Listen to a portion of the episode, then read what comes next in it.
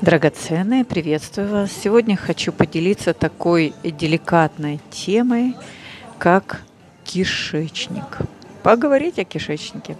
Действительно, кишечник очень недооценен. А на самом деле он называется вторым мозгом. Он даже по виду похож на мозг.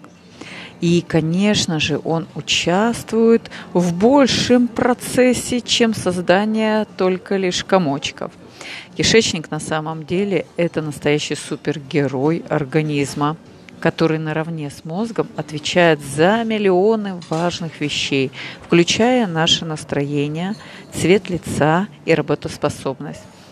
Так, например, кишечник контролирует наши эмоции, и неправильное питание может стать причиной тревожности и неврозов.